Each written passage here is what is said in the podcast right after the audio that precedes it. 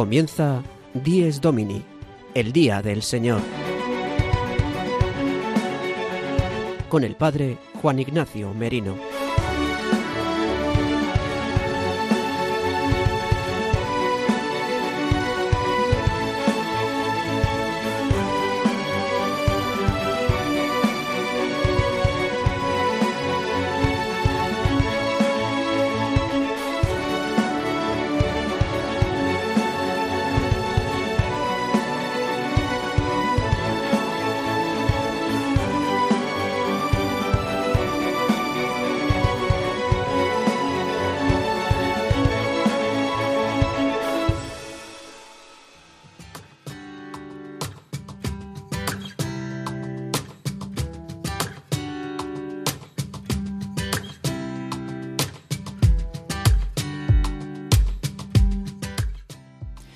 Buenos días, queridos amigos de Radio María.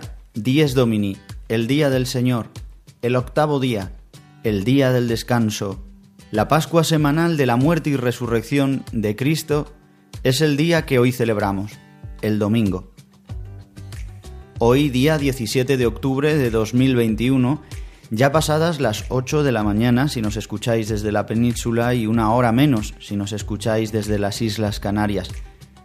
Durante estos 55 minutos de programa queremos introduciros en la celebración del domingo, domingo vigésimo noveno del tiempo ordinario, en el que comenzamos una semana en la que rezaremos la liturgia de las horas con la primera semana del Salterio. Os invito a que nos acompañéis mientras os tomáis el primer café del domingo, hagáis lo que hagáis, os saluda el Padre Juan Ignacio Merino, que desde las ondas de Radio María desea que hoy viváis el día del Señor. No hagáis duelo ni lloréis, pues hoy es un día consagrado a nuestro Dios.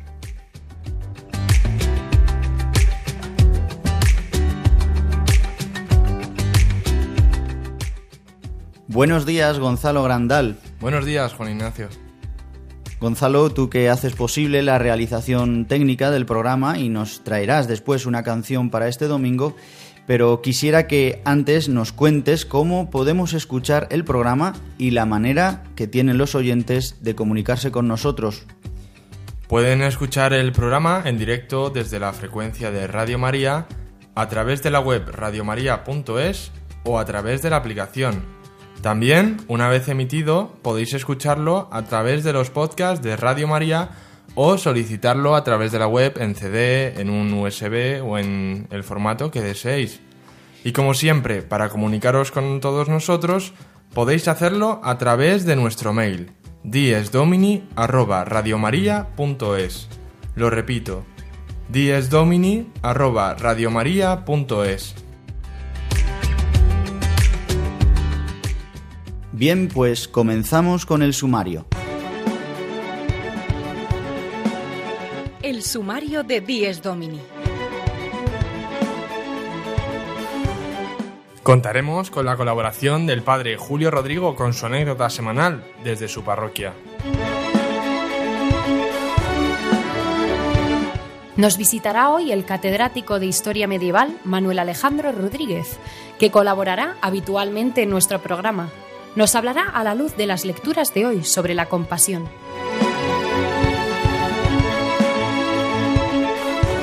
María Barbero y Sara de Miguel nos traen un testimonio de enfermedad, donde se ve que es posible vivir el sufrimiento con sentido cristiano, en su sección Vivir el Domingo.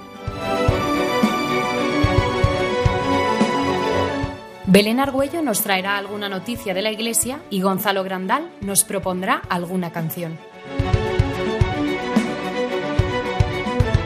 Y para finalizar, el padre Miguel Benito nos recordará los santos de la semana.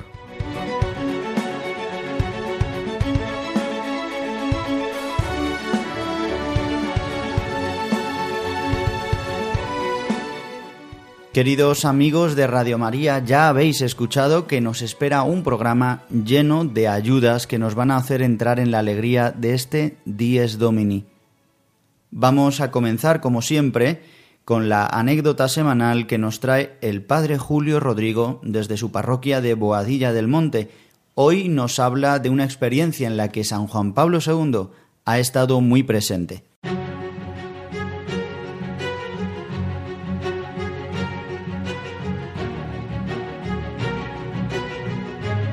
Aquel domingo desde mi parroquia. Una reflexión a cargo del Padre Julio Rodrigo.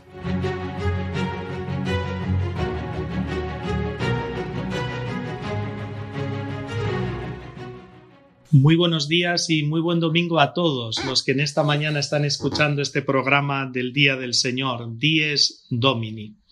Próximamente este viernes celebraremos la memoria de un gran santo del siglo XX, San Juan Pablo II. La mayoría le hemos conocido como Papa y ha llenado nuestro corazón.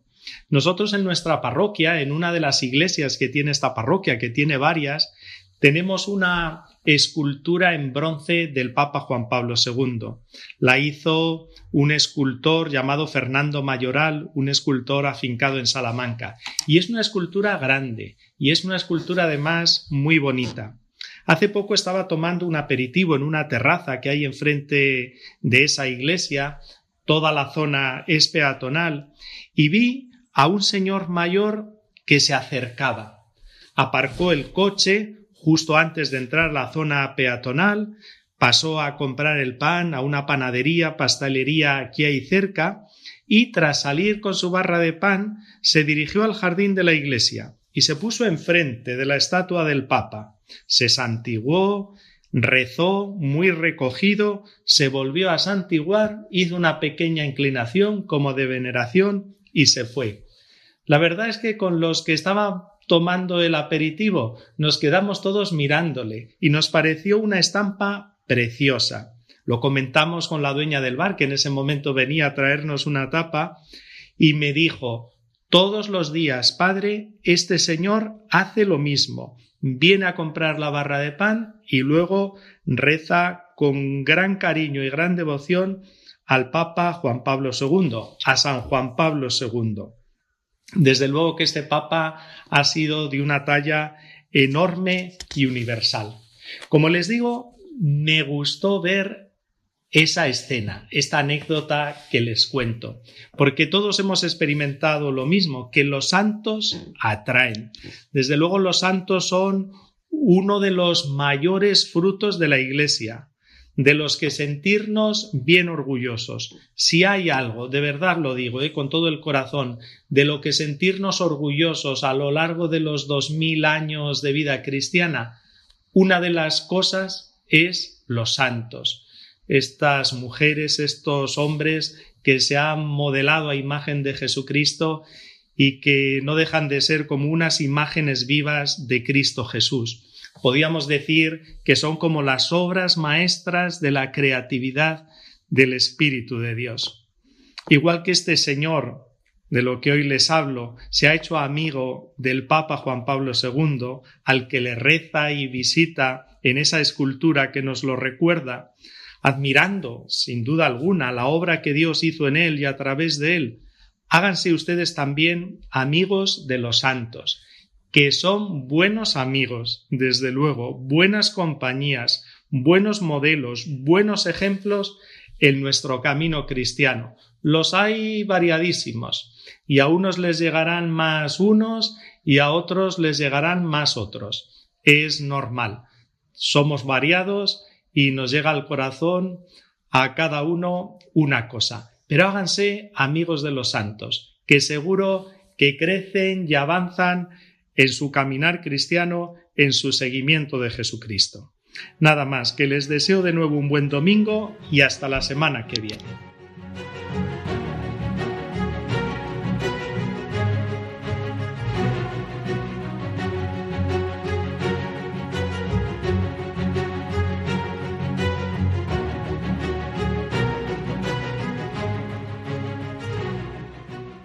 En este vigésimo noveno domingo del tiempo ordinario, las lecturas nos ayudan a ser conscientes y a creer que Cristo es el Mesías y es león para vencer, pero se ha hecho cordero para sufrir, como decía Vitorino de Petó, un padre de la Iglesia de los primeros siglos.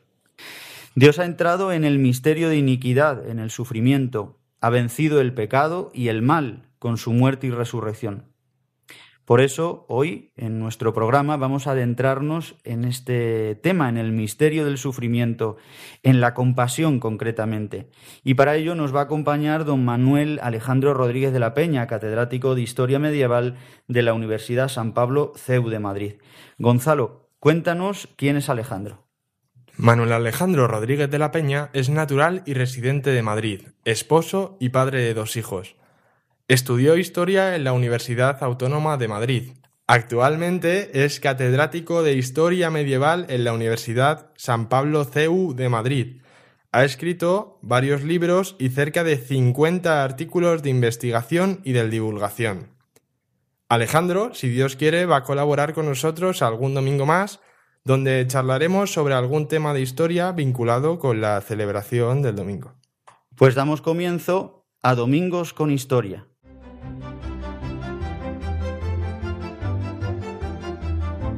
Domingos con Historia. Tertulia con el catedrático de Historia Manuel Alejandro Rodríguez.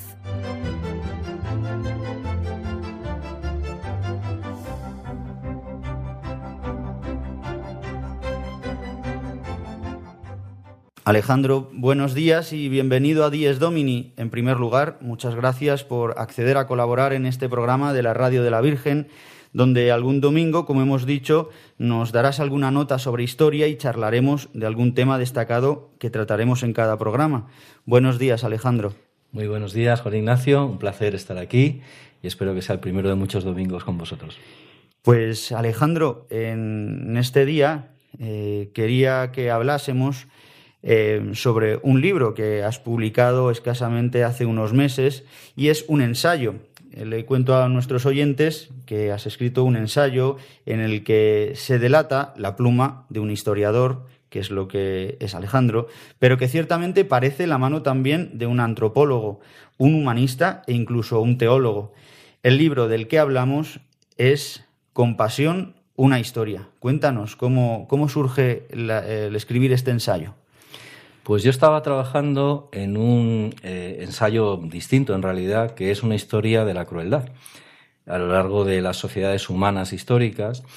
Y al estudiar la crueldad me di cuenta de la importancia de estudiar también el origen de la compasión.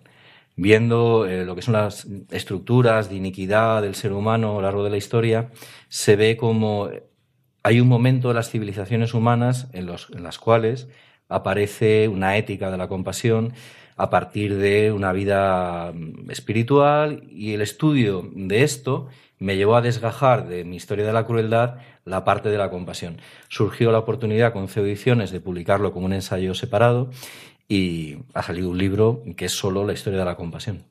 Un libro que también estéticamente, ¿no? Hasta la portada, pues es preciosa con este cuadro del Greco, de la curación del ciego, ¿no? Donde se ve también por detrás ¿no? Eh, todo, digamos así, las civilizaciones antiguas, ¿no? representadas arquitectónicamente y, haciendo una referencia ¿no? a todo el mundo eh, grecolatino.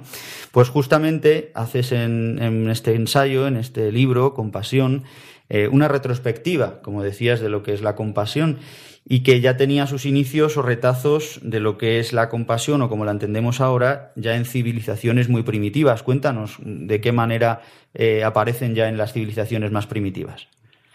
Pues yo parto de una premisa que creo que en un, en un programa como este de Radio María se va a entender bien por los oyentes, que es una premisa en principio teológica, que es el pecado original. Em, una premisa paulina agustiniana que se puede formular en términos no eh, teológicos, sino también antropológicos. Y mi perspectiva antropológica es que la empatía hacia el dolor de los extraños, el dolor de los que no son tus familiares, no son tus allegados, no son tus amigos, no son tus compatriotas, el extraño, el otro, el diferente, el enemigo en, ocasiones, ese dolor, eh, eh, esa compasión, ese dolor o empatía hacia el dolor ajeno, hacia el sufrimiento ajeno, no es algo que sea eh, biológico, no es algo que todo ser humano tenga en, en su condición natural, es algo aprendido. Yo defiendo esta hipótesis y a partir de eh, lo que es la validación de la hipótesis, lo que hago es estudiar distintas civilizaciones, desde el mundo del Antiguo Oriente, el Oriente Próximo, el Oriente Lejano, India, China, Eh, y lo que veo es que la compasión hacia el extraño, hacia el diferente, hacia el que no es próximo, es algo aprendido, es algo que aparece en un momento histórico determinado en cada civilización, ligado a la vida religiosa siempre, y que tiene que ver con aprender a compadecer, a sentir eh, algo, una empatía hacia el sufrimiento del, del, que no es cercano. Y concretamente, digamos así, el descubrimiento de que es algo aprendido, como dices, ¿no? Y que viene a consecuencia del pecado original, te adentras también bastante en lo que es cómo lo vive el pueblo hebreo y cómo, eh, digamos así, piensa ¿no? el pueblo de Israel sobre, sobre este tema. Mm. Me parece algo absolutamente importante que se tenga en cuenta, no solo por los que somos católicos, sino en general por lo que es el mundo de la filosofía, el mundo de lo que es la ética, entender la contribución del antiguo Israel a la historia de, la compasión, de, lo que podemos llamar también la caridad, eh, o lo que hoy día se llama solidaridad, en el sentido de que en Israel vemos un salto cuantitativo inmenso en lo que es la compasión. Si lo comparamos con otros lugares donde hay un nacimiento ética de la compasión, antigua China, sobre todo la figura de Confucio, Mozi, en la India, pues, sobre todo Buda, y en otros lugares donde vemos que hay un inicio de esta ética de, podemos decir, de benevolencia hacia los demás, de no hacer daño a partir del concepto de regla de oro, hacer a los demás lo que quieres que te hagan a ti, pero ninguna otra cultura dio el salto de introducir, eh, y esto lo hacen los profetas de Israel, especialmente y muy singularmente Isaías, aunque no sea el único, de introducir la idea de sufrir para ayudar a los demás. En todas las otras eh, éticas de la compasión, la idea es no provocar sufrimiento a los demás. En el caso del antiguo Israel, y esto es una auténtica revolución ética, se introduce la idea de hay que sufrir para que los demás no sufran. Y además esto es aún más revolucionario porque introduce una idea de sacrificio que le da la vuelta a esa ética sacrificial del mundo antiguo, que era casi diabólica, en el sentido de en el mundo antiguo, para eliminar una peste, una plaga, exorcizar algún tipo de mal, se elegía un inocente como chivo expiatorio, a veces era un criminal, muchas veces era un inocente, y se le hacía pagar por los demás. El gran descubrimiento ético, el hallazgo ético de los profetas es que eres tú quien tiene que eh, cambiar, eres tú quien tiene que eh, interiorizar ese sufrimiento para que los demás no sufran, no eh, linchar a alguien. Ese es el gran cambio. Porque, digamos así, en contraposición, el mundo greco-romano, digamos así, Grecia y Roma, es completamente diferente, ¿no? lo que estabas diciendo, ¿no? Al final, eh, ser compasivo con alguien es no introducirse en su sufrimiento, sino apartarse y eliminarlo, pues ya sea de una manera sacrificial a través de eh, todas estas eh, religiones, pues tanto la griega como la romana, que al fin y al cabo pues son muy, muy parecidas porque una se alimenta de la otra, ¿no? Cuéntanos un poco de qué manera es en este mundo greco-romano. Pues el mundo grecorromano, lo explico en el libro, hay dos realidades. Por un lado, hay una ética de masas, que es lo que podemos llamar eh, casi una ética nietzscheana. De hecho, Nietzsche saca todos sus fundamentos filosóficos de la ética del más fuerte y el desprecio hacia la debilidad de la lectura de, los clásicos grecolatinos. En sentido, eh, la mayor parte de la civilización grecolatina está basada en el principio de que la debilidad es mala y la fortaleza implica eh, que el vulnerable debe ser eh, aplastado, eh, explotado, dominado, sin ningún tipo de empatía hacia su sufrimiento. Esto es la ética de uso común. ¿Qué ocurre? Que en el mundo grecorromano, que era capaz de una gran crueldad, desde los castigos y los suplicios penales, a, por ejemplo, ser la civilización en la cual el espectáculo favorito de las masas en el mundo romano es el circo romano, un dato que quizá no se tenga en cuenta a veces es que el Coliseo aparte de ser un martirio, un cristiano, por supuesto, eh, y un sitio de visita turístico llamativo, es el lugar, antes de Auschwitz, el lugar donde más seres humanos han sido asesinados por metro cuadrado. Y esto la gente pagaba por ir a verlo. Esto a veces se olvida. Pues bien, en este mundo tan cruel, sí es verdad que surgen algunas figuras, muy especialmente Sócrates, que es quizá el personaje del mundo grecorromano que más se parece a Cristo, que están dispuestos a no solo a dar su vida por aquello lo que creen, como hizo Sócrates, sino a defender una ética donde lo justo es nunca perjudicar a los demás, siempre hacer el bien a los demás. Figuras como Sócrates, Séneca, eh, Musonio Rufo, Epicteto, eh, son luces dentro de este mundo eh, lleno de crueldad. ¿Qué ocurre? Que era una filosofía para élites, para unos pocos, que por supuesto nunca llegó a los límites, a superar los límites que sí encontramos en Israel y sobre todo en Jesús de Nazaret, de sufrir por los demás. Ese paso no se llega a dar, pero sí se ve una ética de la compasión. ¿Qué ocurre? Que es una ética para élites, una ética que no llega al pueblo, hay que esperar a que llegue el cristianismo al mundo grecorromano para que eh, las masas eh, que esas élites filosóficas despreciaban eh, descubran el valor de la compasión. Eso llegó gracias al cristianismo. Decías que el inicio, digamos, de esta revolución de la compasión viene a través de los profetas. Y hoy, justamente, en la, en la primera lectura, que hoy nos regala la liturgia de la Iglesia, escuchamos al profeta Isaías en el canto del siervo de Yahvé, que aparece eh, no solo como un maestro de sabiduría, este siervo de Yahvé, sino como imagen del Mesías mm. que sufre entregándose por amor, algo pues mm. totalmente nuevo, ¿no? Sufriendo en su ser el misterio de iniquidad. Eh, háblanos en relación a esto, cómo mm. ya Isaías prefigura ¿no? lo que hará después Cristo. Pues yo podría hablar desde dos puntos de vista. Primero, como historiador, decir que si yo tuviera que hacer una historia del origen de la dignidad humana, los derechos humanos, eh, el luchar por, por los débiles, tendría que elegir tres textos fundacionales.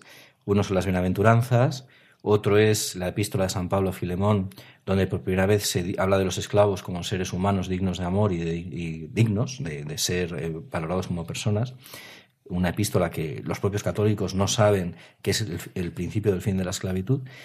Y luego, sin duda, el canto del siervo de Isaías, que, que es, un, es de los tres el texto más antiguo y que lo cambia todo, lo cambia todo. Si hablo ya como católico que soy, es decir que no se puede leer ese texto eh, sin rezarlo, sin meditarlo y no verse movido casi a las lágrimas, porque es el principio de todo. Eh, Jesús no se entiende sin el canto del siervo de Isaías. A mí me parece el, texto clave del Antiguo Testamento, si me tuviera que quedar con uno, me quedaría con el canto del siervo. ¿Por qué? Porque más allá de que, por supuesto, explica eh, la cruz, que es el centro del cristianismo, la redención, eh, por supuesto, la, parte teológica profunda está ahí, eh, está ahí todo, pero desde el punto de vista ético, es lo que yo me he centrado, porque mi libro es un libro que, aunque tiene algún ribete teológico, como has dicho, es esencialmente un libro de historia de la ética. Desde el punto de vista ético, es el lugar donde se expresa de una forma más potente, más bella, más conmovedora, más radical, esa idea de la debilidad vence a la fortaleza. El que hace daño es derrotado por el que se deja hacer daño. El que se deja linchar por la masa linchadora es radicalmente inocente. Esto es una idea de René Girard preciosa. En el mundo antiguo se considera que la masa, y hoy día hemos vuelto a pensar eso, puede hacer lo que quiera con el débil. Si una mayoría decide, por ejemplo, con el aborto, que se puede hacer con el débil y no hay nada más débil que el no nacido, eso ya es bueno y justo. El siervo de Isaías es lo contrario, es la masa es la culpable, la masa linchadora no es inocente, es el individuo aislado que no ha hecho daño a nadie y que se deja avasallar el que es inocente. Esto tiene un valor ético inmenso porque revela que el ser humano inocente, radicalmente inocente, que, se, que practica la no violencia y se sacrifica por los demás, puede cambiar el mundo. Eso es el siervo de Isaías. Más allá, por supuesto, de la teología de la redención, evidentemente, que, que es lo más importante para un cristiano. Más importante que esto que he dicho es la prefiguración de la pasión y la cruz. Pero desde el punto de vista de la historia de la ética, no se me ocurre un texto más importante en la historia antes de la llegada del cristianismo. Pues para profundizar sobre el valor salvífico que nos ha traído Cristo, ya prefigurado en Isaías, como nos comentaba eh, Alejandro, vamos a escuchar una canción que nos va a ayudar a reflexionar sobre lo que nuestro historiador de cabecera nos está contando. Gonzalo Grandal, ¿has pensado una canción para este día muy relacionada con lo que estamos hablando en la tertulia sobre la compasión? Sí, Juan Ignacio, vamos a escuchar una canción compuesta por la hermana Emi, conocida también como Tiritaito. Esta religiosa nos habla en esta preciosa canción sobre la inmensidad del amor de Dios Padre, que ha entregado a su Hijo Jesucristo por amor a nosotros, y que tanto nos ama que ha entrado en la profundidad de nuestros sufrimientos. Él es compasión hacia nosotros. Escuchamos Él me ama de la hermana Emi aún muriendo me ama, Él carga por mí esa cruz. Su amor tan grande es más de lo que mis ojos pueden ver.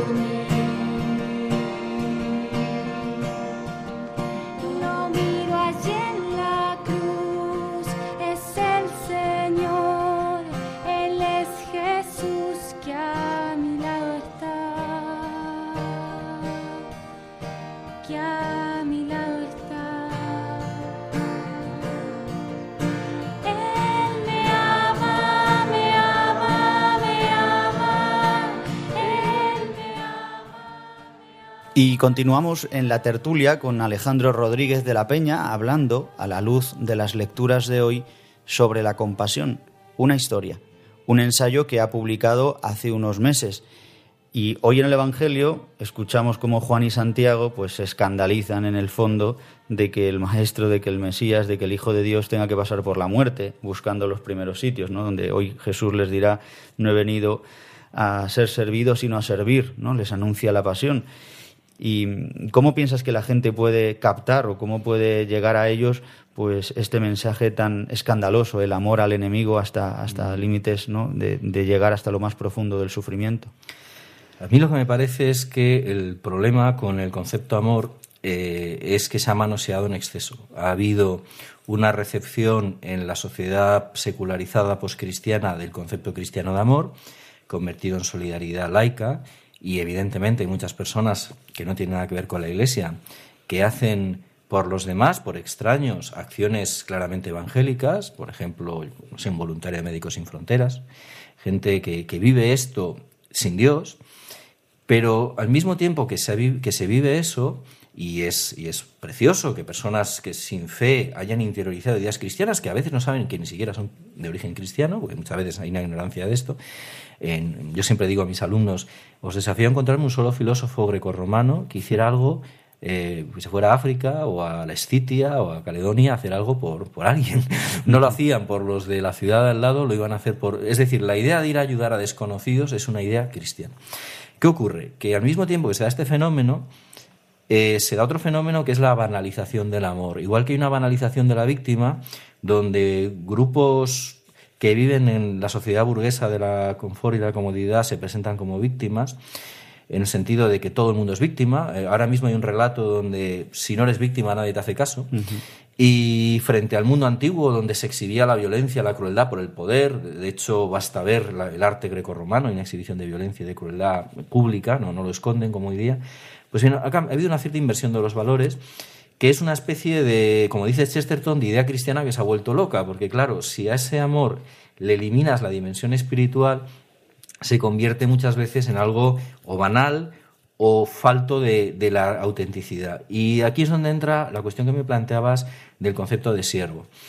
Em, vamos a ver, si ese amor no va acompañado de sacrificio, y de hecho, el verbo que se, bueno, esto sabes tú mucho más que yo, el verbo que se usa para amar en el Evangelio es significativo. Tenía los evangelistas cuatro verbos griegos para usar y eligen uno muy concreto, que implica un tipo de amor, como explica Benito XVI en la maravillosa de Euscaritas es, una de las grandes encíclicas de toda la historia. Eh, allí remito al oyente, al que no conozca esa encíclica, a leérsela ahora mismo, es una maravilla. Pues bien, ese tipo de amor muy concreto, amor agape, implica sacrificio, pero también implica servir. ¿Y por qué es tan importante el tema de servir? No solo por la humildad, evidentemente eh, hay un camino de humildad que es un camino cristiano, que Jesús es el primero en darnos ejemplo. Pero yo voy más allá de eso, que es algo bien sabido por todo oyente, imagino, Radio María. Hay otra dimensión menos evidente, que es que, y lo dicen todos, eh, todos los padres de la Iglesia y está en el germen del cristianismo. La importancia de este tema, por eso hablaba del germen del cristianismo, es que si sirves, no te ves implicado en la lógica del poder. Y la lógica del poder y la compasión, eh, si uno analiza el pensamiento eh, general de la compasión en todas las culturas, pero muy particularmente en el cristianismo y en la tradición veterotestamentaria, que ve que aquel eh, que tiene poder se ve envuelto en unas dinámicas, esto lo explica muy bien la gran filósofa francesa Simone Weil, se ve envuelto en dinámicas de eh, de interés. Y ese interés, por decirlo una palabra suave, es un obstáculo para amar. Luego, servir o tener una postura de servicio es la manera de permanecer libre, y para esto es paradójico, pero la manera de ser libre para amar. Porque aquel que ostenta poder suele tener un problema con la compasión por esta razón que he dado antes.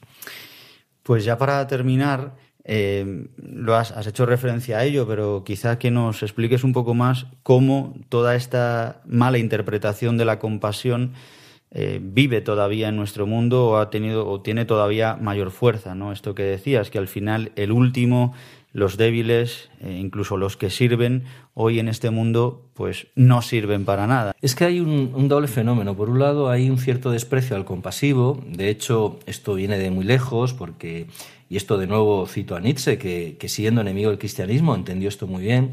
Nietzsche habla de, en la genealogía de la moral, de la inversión de los valores y de las palabras. Eh, hay dos conceptos para bueno en todas las lenguas europeas. Y recuérdese que uno de ellos es bueno igual a tonto. Esto no se olvide. Es decir, eh, en el sentido de que hay una cierta actitud de la masa de considerar a aquel compasivo como una persona que es débil, débil en el sentido del tontaina. ¿no? Y esto es profundamente lo contrario del Evangelio, pero que tiene algo que ver con la idea de, de, del Evangelio de que el cristiano será visto por el resto como una persona simple o, o no, o no, ¿cómo decirlo?, no inteligente por no seguir la ley del mundo, que es la ley de la competición. Por tanto, hay un cierto desprecio hacia el compasivo, unido a una retórica absolutamente hipócrita y absolutamente oficialista de que lo bueno es ser solidario. Pero esto es un discurso oficial que muy poca gente eh, realmente asume luego en su vida. Y luego, en cuanto a la víctima, al vulnerable, lo que se ve, y esto recuerda lo que pasó, y hay que tener mucho cuidado porque hay un cierto, un cierto retorno de esto, si entre mediados del siglo XIX y la Segunda Guerra Mundial se pusieron de moda los filósofos de la sospecha, que demolieron con Nietzsche a la cabeza, pero no el único, toda la idea cristiana de compasión, de, poniendo en valor eh, la ley de la naturaleza, la ley de la selva, el valor del más fuerte, eh, que el, el, fuerte puede hacer con el débil lo que le plazca. Y esto acabó como acabó, recuérdese, el holocausto y todas las consecuencias de esta ética nietzscheana. ¿Qué ocurrió? Frente a eso vino la creación de derechos humanos y un movimiento de derechos civiles, en general, lo que es los años 50, 60, 70, son un retorno, por cierto, de gran influencia de lo que es la tradición católica, que influye mucho en la creación de todo esto, derechos uh -huh. humanos. Hubo un cierto retorno de ética compasiva. Pero ¿qué ocurre? Que en mayo del 68 y la influencia del relativismo y la rehabilitación de Nietzsche, que ha sido rehabilitado por los filósofos de la posmodernidad, no es el único factor, pero es uno de ellos, ha hecho que de nuevo eh, la debilidad eh, empieza a ser despreciada eh, o banalizada, como he dicho antes, la banalización de la víctima o despreciada. Y se ve un retorno de esta idea de, de, de podemos decir, de origen pagano, de poner en, de poner el, en valor en, la, en, lo fuerte, en lo bello, en los celsos. Esto se ve, por ejemplo, en el tema de los modelos que se presentan a la juventud, como eh, son todos paradigmas de éxito. Esto es muy norteamericano, pero cuidado, eh, no solo norteamericano, el tema de despreciar al loser, al perdedor, poner al, eh, siempre al, al, a la persona de éxito por encima.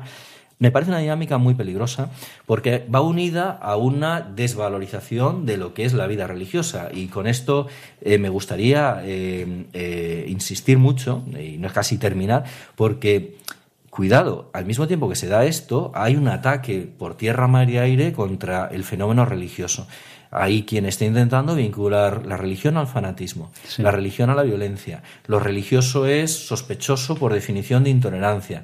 Claro, si al mismo tiempo desacreditas entre la gente joven la religión, con las consecuencias que estamos viendo, y la uh -huh. compasión, lo que estás generando es una, eh, una generación de, pues eso, de personas despiadadas que es lo que puede, no tiene, Dios quiera que no se dé, pero es lo que puede darse perfectamente. Pues abrimos un libro de historia, de ética, de filosofía, de pues de comprender qué es lo que Dios hace con nosotros, el amor que nos tiene y nos ha tenido, que nos hace poder eh, amarnos unos a otros. Así que Alejandro, te agradezco mucho que en esta mañana de domingo nos acompañes, que no sea la primera ni la última, sino que seguramente nos vas a acompañar en un domingo al mes, por lo menos, para charlar un poquillo y hoy nos hemos adentrado en este ensayo de la compasión, pero nos adentraremos en otros temas que también tratas en este libro y otros muchos más temas eh, que tú nos vas a ilustrar y nos vas a ayudar a, a nosotros eh, y a los oyentes para, pues bueno, llevar, como decimos en esta tertulia, domingos con historia. Muchas gracias, Alejandro. Muchas gracias y feliz domingo. Feliz domingo. Y continuamos con el programa de Dies Domini, el Día del Señor. Por si acabas de sintonizar Radio María, Estamos en el magazín de la mañana del domingo de 8 a 9 y una hora menos si nos escuchas desde Canarias. Y continuamos ahora con alguna noticia destacada de la semana que nos trae Belén Argüello. Buenos días, Belén. Buenos días, Juan Ignacio.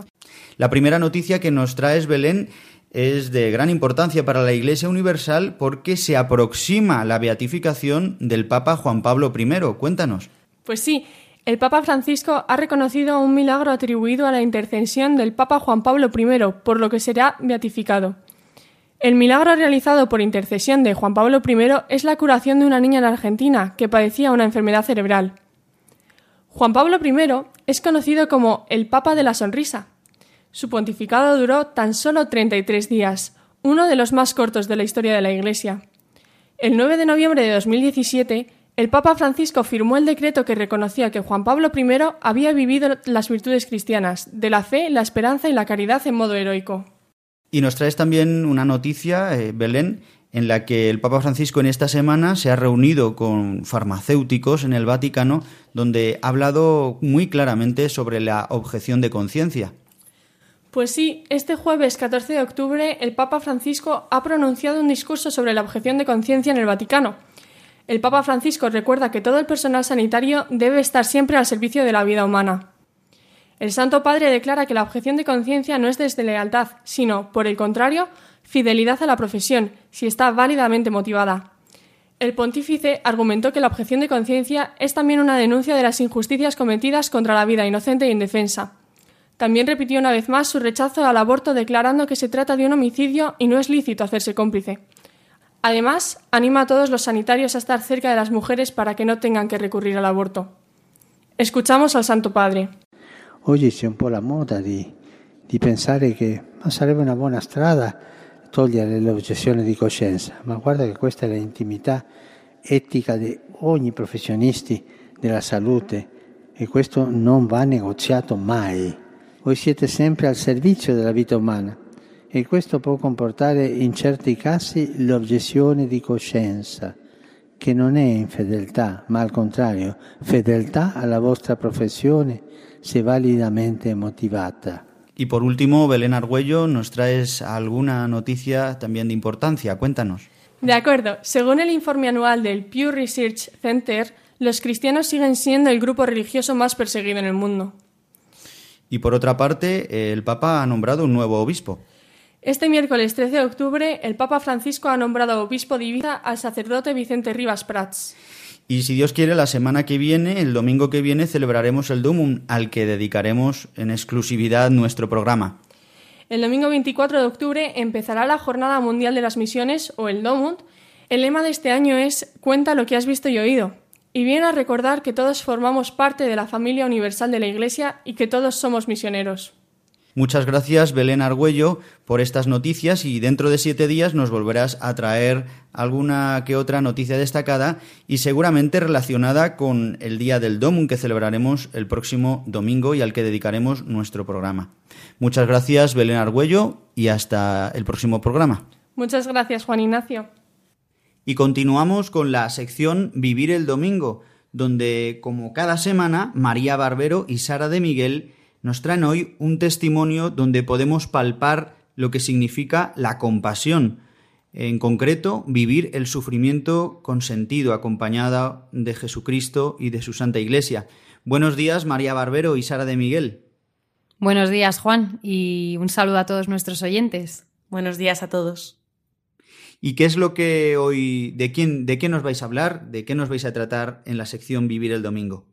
Bueno, hoy os traemos el testimonio de Begoña Condado, que es una mujer que ha pasado por un trasplante de riñón y que nos explica un poco cómo en medio del sufrimiento te puedes encontrar con Jesucristo y cómo te puedes sentir acompañado en una enfermedad que no es muy común y que tampoco es fácil, pero que el Señor la hace fácil. Pues nada, adelante, comenzamos con la sección.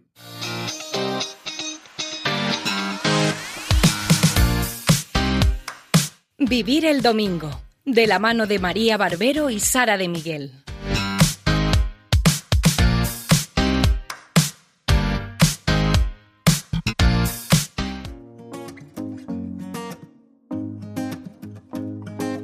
Buenos días y feliz domingo a todos. Eh, como bien ha dicho el padre Juan Ignacio, vamos a centrarnos en la compasión.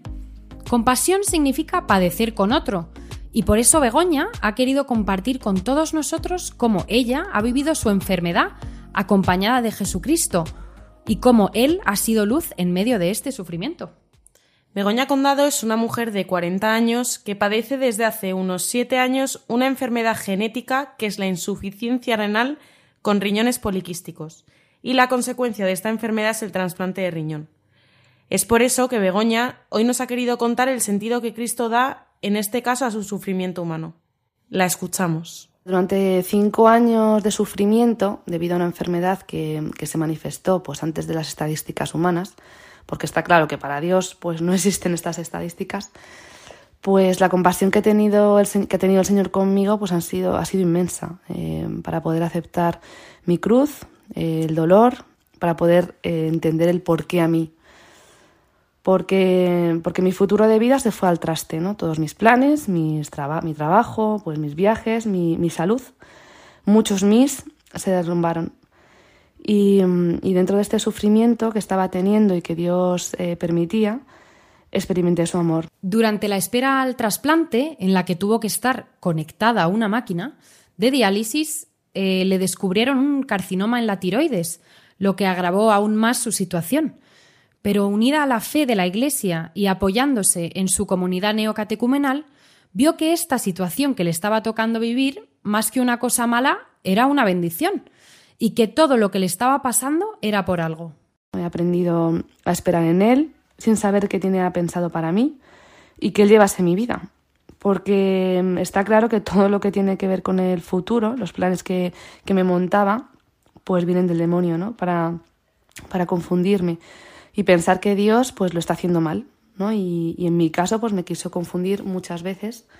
Sin embargo, pues Jesucristo eh, estaba, estaba conmigo, estaba siempre a mi lado y, no me dejaba, ¿no? En el momento que me alejaba un poco, pues eh, volvía, o sea, me volvía a coger. Y, y, bueno, pues también he experimentado que he tenido que pasar por, por todo esto para encontrarme con él, ¿no? Para, para encontrar que, que el amor que tiene él, la compasión y la misericordia que ha tenido conmigo, pues eh, es enorme.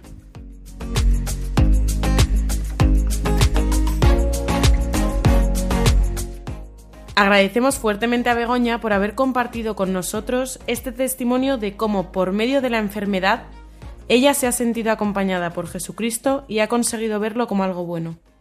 Y esta semana, como sugerencia, queríamos recomendaros una película Goya Producciones ha anunciado el lanzamiento de un nuevo proyecto y ha llevado a las pantallas la historia de la batalla de Lepanto y cómo fue conseguida la victoria por parte de la Liga Santa gracias a la intercesión de la Virgen María por medio de la oración del Rosario, ¿verdad María? Sí, claro, Sara. Además, este mes estamos celebrando el mes del Rosario, así que es muy buen momento para ir a verla. La película se llama Lepanto ayer como ahora. Se ha estrenado el día 14 de octubre y estará en los cines estas semanas.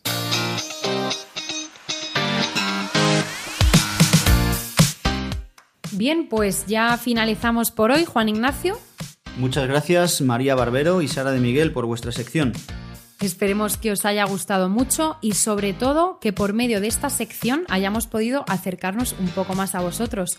Volvemos la semana que viene y como siempre, muy feliz domingo y que Dios os bendiga.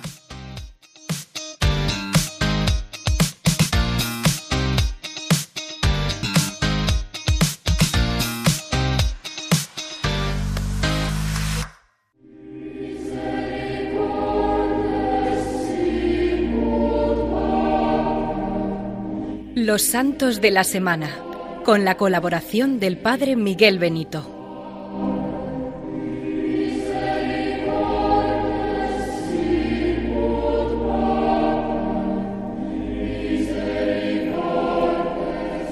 Buenos días, Miguel Benito. Eh, una semana más nos acompañas con la sección Santos de la Semana. Cuéntanos, ¿qué santos tenemos en esta semana que iniciamos hoy? Buenos días, Juan Ignacio. La semana que viene celebraremos los siguientes santos.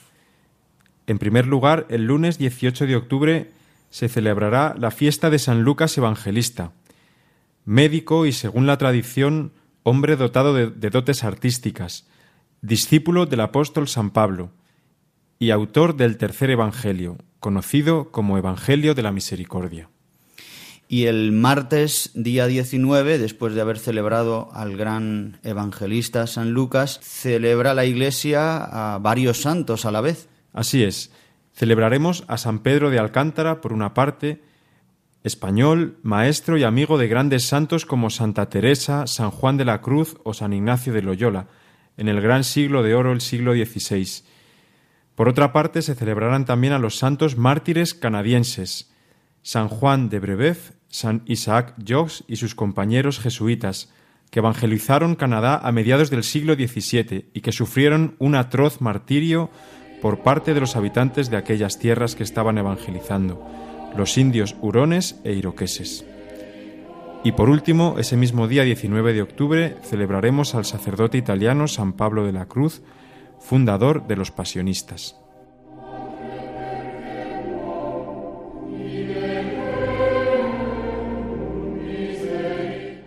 Y el día 22, como nos anunciabas la semana pasada, celebramos un gran santo. Así es, el 22 de octubre celebraremos con alegría la memoria de San Juan Pablo II, el primer papa polaco al que casi todos nosotros habremos conocido. Nació en Wadowice, fue ordenado sacerdote para la diócesis de Cracovia, elegido después obispo auxiliar, arzobispo de Cracovia, elegido cardenal y finalmente elegido papa el 16 de octubre de 1978, gobernando a la Iglesia durante muchos años, hasta los albores del tercer milenio. Seguramente todos recordamos con emoción su muerte el día 2 de abril del año 2005. Le recordamos por su gran ímpetu misionero y por la fuerte llamada que realizó a la nueva evangelización y también, por supuesto, por haber iniciado las Jornadas Mundiales de la Juventud. Pues le recordamos muy fuertemente. Muchos de nosotros, eh, pues así, para muchos de nosotros ha sido el Papa de nuestra infancia y de nuestra adolescencia, al que le pedimos pues la gran intercesión suya, pues para toda la Iglesia. Y como nos comentabas la semana pasada, Miguel, eh, hemos recibido algún mail mm, contándonos la experiencia que alguno de nuestros oyentes ha tenido eh, con Juan Pablo II, con San Juan Pablo II. Cuéntanos, nos vas a contar una de las experiencias. Así es, nos ha llegado la experiencia de una persona que participó en, el, en la visita de Juan Pablo II a España en el año 1982, cuando recorrió nuestro país. Muy bien, pues eh, cuéntanos. Pues este, este correo está escrito por Francisco Ortega y cuenta, dice, Hola, os he escuchado en vuestro programa, os cuento mi experiencia con San Juan Pablo II, el único, el único papa que yo he visto y seguramente veré. Yo estaba en Orcasitas en el año 1982.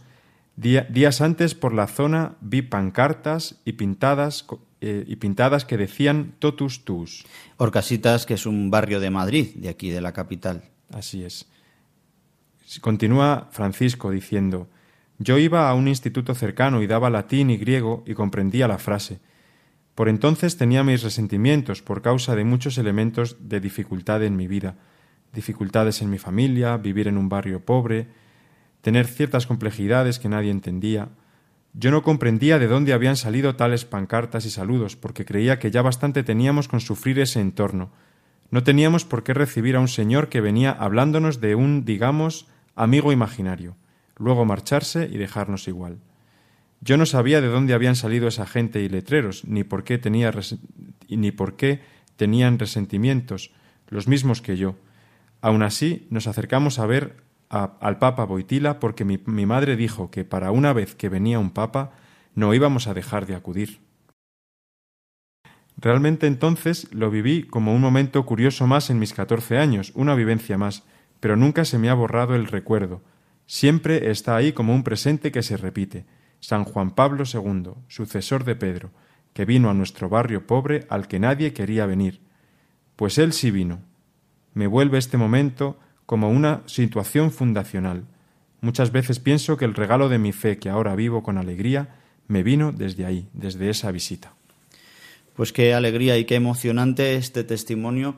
Rezamos por él y espero que ayude también a nuestros oyentes para pedir la intercesión especial de San Juan Pablo II. al volver la mirada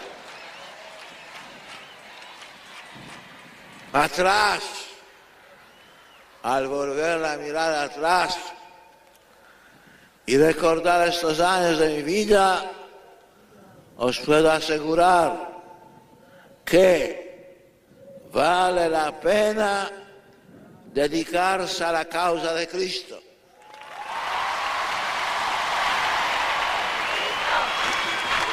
Dedicarse a la causa de Cristo y por amor a Él consagrarse al servicio del hombre. Merece la pena dar la vida al Evangelio y por los hermanos. Y por último, el próximo domingo, 24 de octubre, se celebrará a San Antonio María Claret, fundador de la Congregación de Misioneros Hijos del Inmaculado Corazón de María, conocidos popularmente como claretianos. Muchas gracias, Padre Miguel Benito. Hasta la próxima semana. Buen domingo, Juan Ignacio. Que los santos nos ayuden e intercedan por todos nosotros.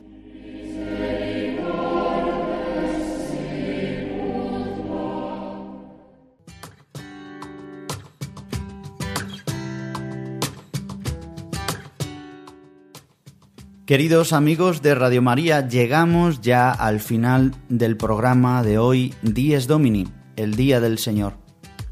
Este domingo, 17 de octubre de 2021, hemos querido transmitiros la alegría que supone vivir dentro de la Iglesia, la alegría que supone sentirnos verdaderamente redimidos por Cristo. Es lo en lo que hemos profundizado durante el programa de hoy, donde hemos tenido eh, una tertulia maravillosa con el profesor, el catedrático de Historia Medieval, don Manuel Alejandro Rodríguez de la Peña, que colaborará con nosotros habitualmente en el programa y que nos ha traído eh, pues la reflexión sobre la compasión a la luz de las lecturas de este domingo y también a la luz de este ensayo que él ha publicado hace unos meses. Y también hemos tenido, aparte de nuestras eh, secciones habituales, con la anécdota semanal, con nuestra canción, con también hemos tenido nuestra sección, digamos así, más fresca, Vivir el Domingo, donde María Barbero y Sara de Miguel nos han contado una experiencia también preciosa donde es, ha sido posible y es posible vivir el sufrimiento con sentido cristiano y en medio del dolor poder experimentar la alegría que trae el Espíritu Santo. Y nada más, este programa que hoy concluye ya eh, y yo me despido de todos vosotros, el Padre Juan Ignacio, dando las gracias a todos los colaboradores y recordándoos cómo podéis poneros en contacto con nosotros. El mail de nuestro programa es diesdomini@radiomaria.es y recordad que una vez emitido el programa podréis escucharlo a través del podcast de Radio María en la página web radiomaria.es, también en diversas plataformas donde colgaremos el programa y si queréis podéis poneros en contacto con Radio María España, donde os facilitarán otros formatos y otras maneras para que podáis escucharlo. Yo me despido de todos vosotros, que Dios os bendiga, os remito a la programación de Radio María en unos minutos.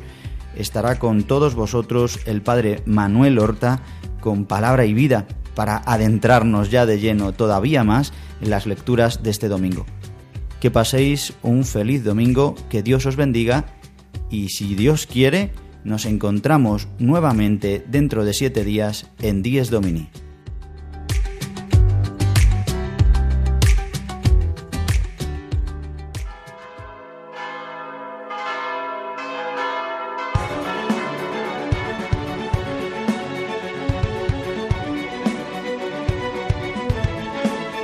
Han escuchado Dies Domini, el Día del Señor. con el padre Juan Ignacio Merino.